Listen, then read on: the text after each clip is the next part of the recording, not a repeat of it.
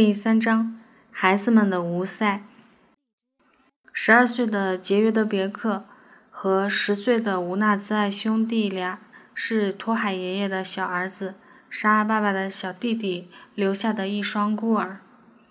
四年前，他们的父亲渡河时被乌伦古河冲走。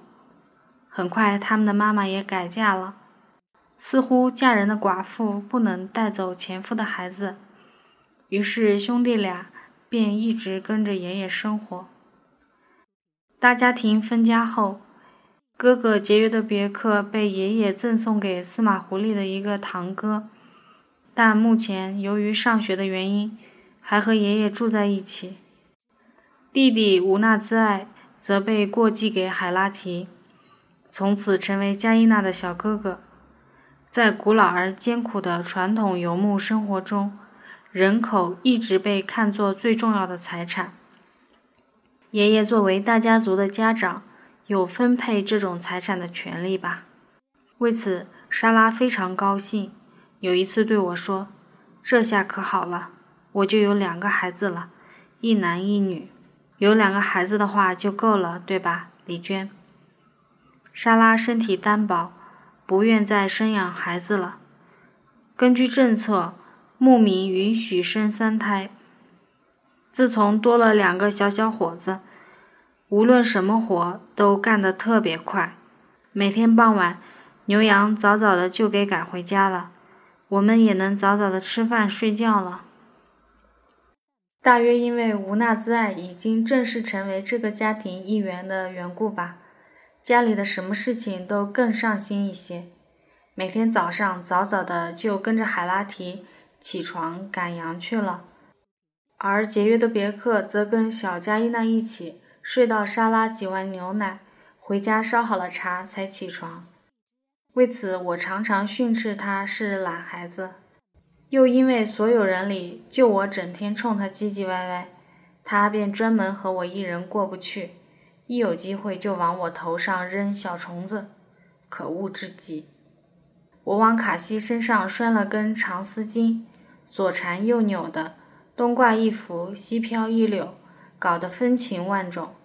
然后建议他这身打扮去放羊，他倒没怎么乐，但我想象了一番那样的情景，觉得实在是太好笑了，便自个儿笑了起来，并且越笑越厉害，最后竟没法停下来了。节约的别克恶毒地说：“阔阔阔阔。”阔阔阔阔，母鸡一样。李娟笑得像母鸡一样。从此，她就叫我李娟 talk，talk 就是母鸡，气死我了。后来几家人联合在一起赶毡时，司马狐狸、海拉提、卡西和哈德别克，他们几个力气大的家伙负责压毡子。在吴塞。哈德别克是我们家和爷爷家最近的邻居，而我和妈妈莎拉、爷爷以及孩子们分配到了一组，手持柳条抽打毛絮，把它们抽打得蓬松均匀。虽然是轻活，但我还是累得腰酸背疼。而节约的别克那个家伙，估计到头来模仿我也模仿得腰酸背疼了。他跟在我后面，左一下右一下。有气无力状地甩动着柳条，还摇头晃脑地吐着舌头，做够种种怪相后，又精神抖擞地提醒大家：“李娟逃课就是这样的。”为了还击，后来我也给她取了个绰号——节约的孤里。别克是男性名字常见的后缀，而古里是女性名字的后缀。我对他说：“你这个讨厌的孩子。”长大了一定会变成姑娘，不过后来才得知，节约的别克其实很厉害呢。别看他这么小，却会弹双弦冬不拉，还是专门拜师傅学习的呢。这件事令我立刻肃然起敬。冬不拉是传统的哈萨克弹拨乐器，很多家庭的墙壁上都挂的有，我家却没有，连爷爷那样有学问的毛拉都没有呢。如果生活中随时都能有音乐陪伴，如果也能熟练地掌握一种乐器，该是多么幸福惬意的事情！没有冬不拉，我便要求节约的别克给我唱歌，他却说不会，真是奇怪，会弹琴却不会唱歌。节约的别克兄弟俩是山野里跑大的孩子，瘦削灵活，爬树攀岩无所不能，翻起跟头来更是溜溜的。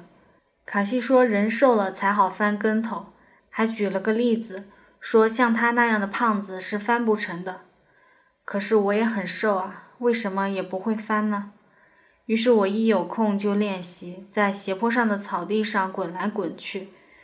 扎克伯妈妈说：“霍去，骆驼，真的吓得骆驼都不敢过来吃盐了。”杰约德别克建议我先从打倒立练起，兄弟俩一人抓我一条腿，把我倒过来拎着，还没拎起来，口袋里的糖就先掉了出来。兄弟俩立刻松开手去抢糖，害我一头栽下来，差点折了腰。糖是妈妈早上给的，剩了一颗，一直舍不得吃呢。此外，这两个小子下腰也很厉害，劈腿也厉害，还能坐在地上把腿掰到脖子后面别着，还能站着把脚踢过头顶。而我是一样，失败一样，气急败坏。好在后来才想起自己其实也有绝招的，就是打双盘腿。这下他们兄弟俩傻眼了。此后很长的一段时间里，两人一有空就坐在草地上拼命掰腿。想憋到一起，但是一点用也没有，嘿嘿。人多了真热闹，每天黄昏挤牛奶的时光里，大家疯闹一阵，再汗流浃背的回家喝茶。一时很渴，等不及茶水放凉，况且还是咸的，便第一次舀了凉水喝，竟发现凉水其实是甜美爽口的，还特解渴。怪不得，无论我怎么教育司马狐狸兄妹俩，都改不了喝凉水的习惯。滴水成冰的大冷天都要喝。再想想这水的来处，想想水里那些五花八门的悬浮物，奇怪，这水怎么这么好喝？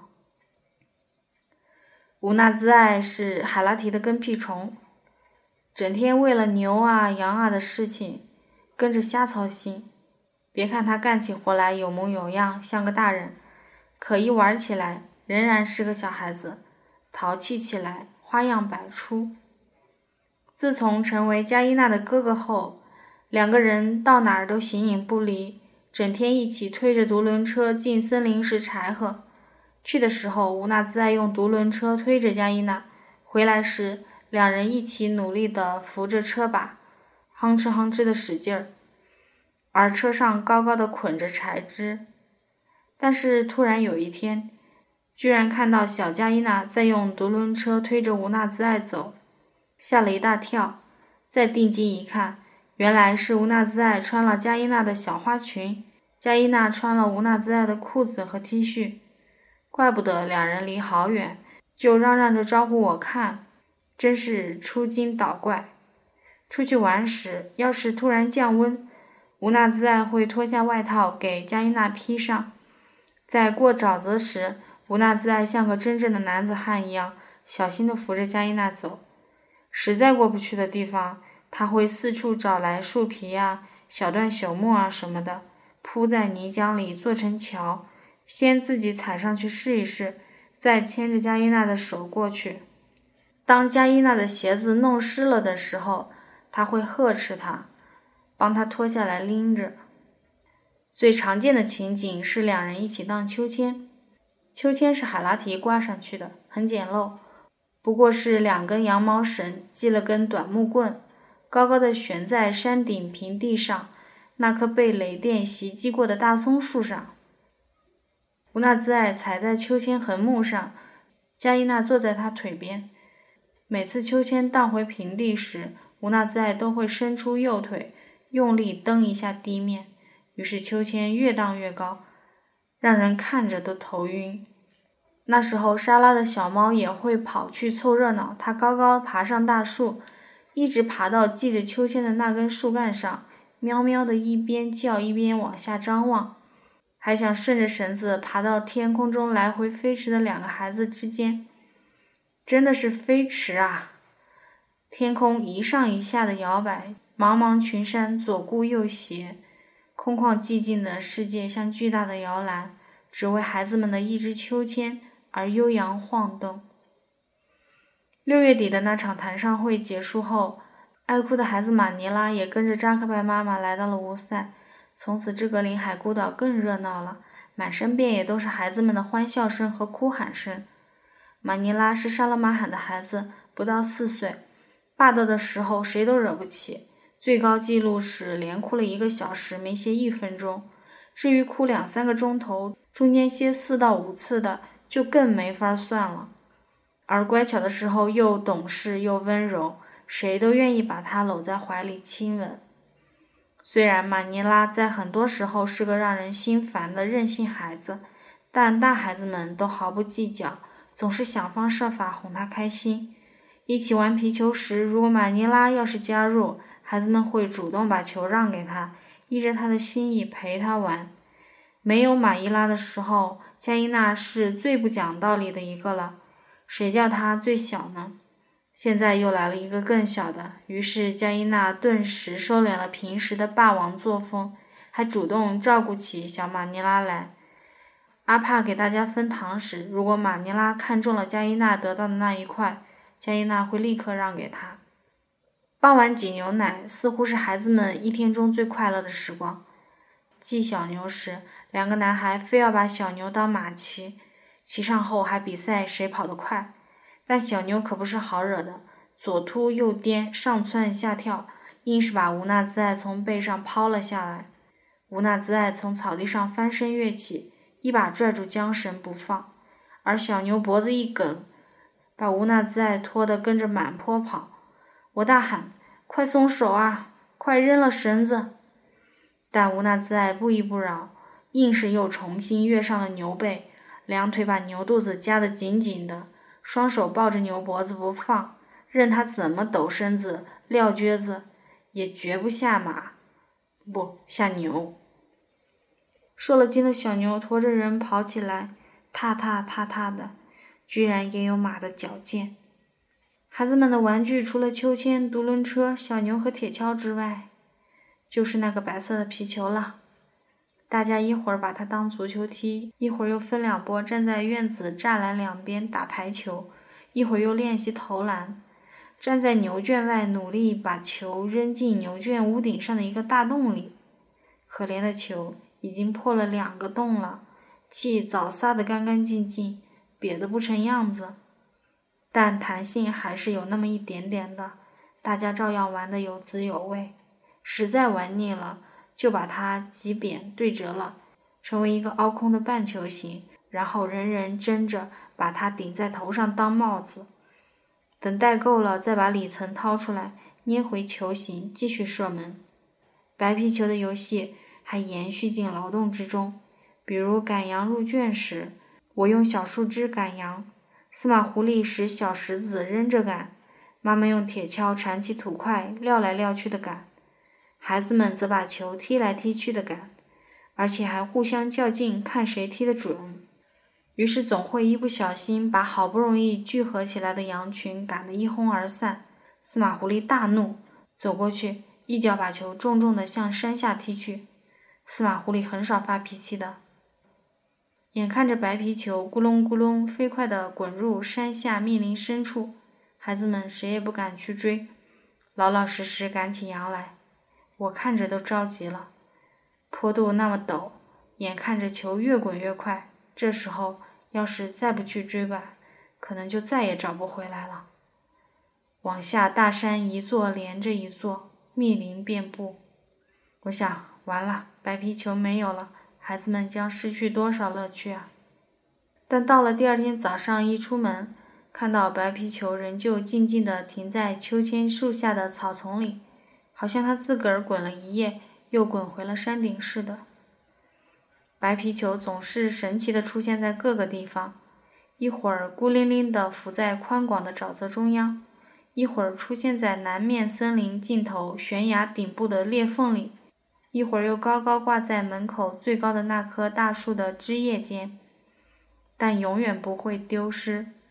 每个欢乐的黄昏里，他总是翻滚在孩子们的身影间，从不缺席。别看司马狐狸那么恶劣的对待过白皮球，其实他也喜欢玩球呢，而且投篮投得最准了，为此他相当得意。也不想想看，自己一米八几的大个子，还好意思和节约的别克那样的小孩比赛。司马狐狸也是个孩子，算起来。连海拉提也是个大孩子呢，十八岁的哈德别克就更别提了。在无赛，如果有这样一个日子，所有孩子都在家，这时哈德别克也来了，那么那样的一天会热闹的像一枚氢气球，在无赛的所有寂静时光中，笔直无阻地浮到最高处。两个小男孩开始玩摔跤，还玩得像模像样。并遵从着正式的比赛规则，两人交叉双脚搂住对方，互相扯住对方背后的裤腰，膝盖微屈，脚趾紧紧地抓地，这些都是严格规定的传统动作。然后司马狐狸一声令下，两人你前我后较量起来，兄弟俩各有输赢，毫不含糊。摔跤之后，大家又比赛翻跟头、打倒立。不亦乐乎，而哈德别克、海拉提和司马狐狸三个大男孩也来了劲儿，回到木屋里掰起腕力来。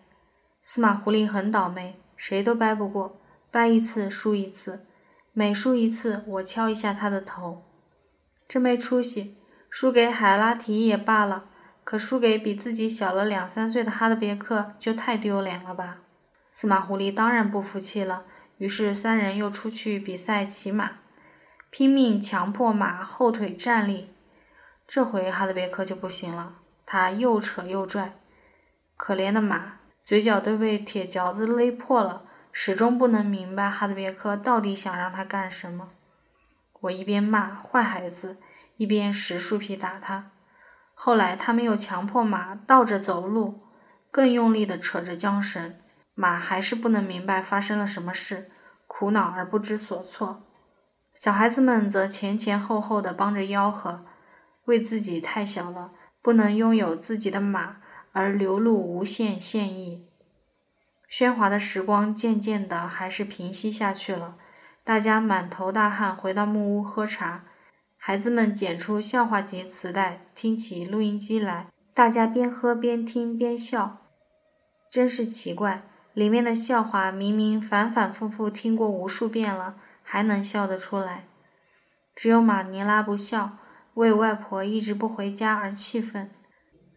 这时谁也不敢惹他，但是又因为谁也不理他，令他更愤怒，一触即发。看情形，已经拉开了打算哭一到两个小时的架势了。幸好这时他的困意准时降临。便一个人愿意意的偎到司马狐狸的旧外套边躺倒，剩下的人也像被传染了似的，一个挨一个倒下了。等我把茶水撤下，洗完茶碗，转身一看，木榻上已经睡满了。吴赛顿时寂静下来，像被泼了一盆冷水的火堆。只有录音机里的人兀自卖力地讲着笑话，并自个儿哈哈哈笑个不停。但是更多的漫长白昼都是寂静的，大家各自出门，深深进入山林的某一个角落，各做各的事，放羊、找牛、赶马、挑水。我干完分配给自己的家务活后，便蜷在毡房里深深的睡一觉。总之这样的，睡之前卡西还在身边走动说笑，但醒来时，临海孤岛更寂静了。家里没有一个人，走出去站在栏杆边张望，四面山林也没有一个人。我信步进入东面的林子，一路下山，走着走着会在沼泽边突然遇到挑水的乌纳兹艾。天空阴沉，沼泽清脆明朗。乌纳兹艾蹲在水坑边，抬起头看我，他的笑容像是圆月，平稳地升起在莽林之中。乌纳兹艾用水瓢一下一下地舀水，水瓢是海拉提自制的。把一只破旧的军用铝水壶的一面剖开，成为小盆状，再用一根木柄插在壶嘴里，正合适。很快，两只小桶都盛满了。吴娜自爱起身，一手一只桶，稳当当拎到岸上，挂在扁担两端，向山顶走去。坡很陡，他沿之字形慢慢迂回上升。走到一半时，把桶放下来休息，并用水瓢舀水喝了几口。我站在沼泽边，一直注视着他。他喝了水，坐在那里，久久都舍不得起身，最后竟往身后的草地上仰面一躺，睡起觉来。那么扩大的一面绿色山坡，就他一个小人寂静地躺在正中央，两桶水陪伴着他。时间都为这幕情景慢下了脚步，在上方，我们的山顶生活屏息等待着那两桶水的到来，暗暗的感到有些饥渴。云都停在山顶，静止不动了。孤独的还有马尼拉，蹲在暴雨暂息的山顶秋千边，手持小棍，长久地拨弄着脚边的泥土。还有沼泽地里孤零零的白皮球，还有节约的别克这个家伙，总会在阴雨绵绵的午后突然出现在我们这边的小木屋里，像是没睡醒一样，久久地坐在床沿上，没有一句话可说。司马狐狸不在，卡西帕也不在，正在绣花针的妈妈说：“干酪素已经很结实了，节约的别克干点活吧。”于是他爬上木榻，搓起干酪素来。干酪素第二次板结后会更加坚硬，很不好搓。他一边用力地搓，一边唱起了歌。这似乎是我第一次听到他的歌声，但反反复复只有那一句歌词：来来来来，哦，来来。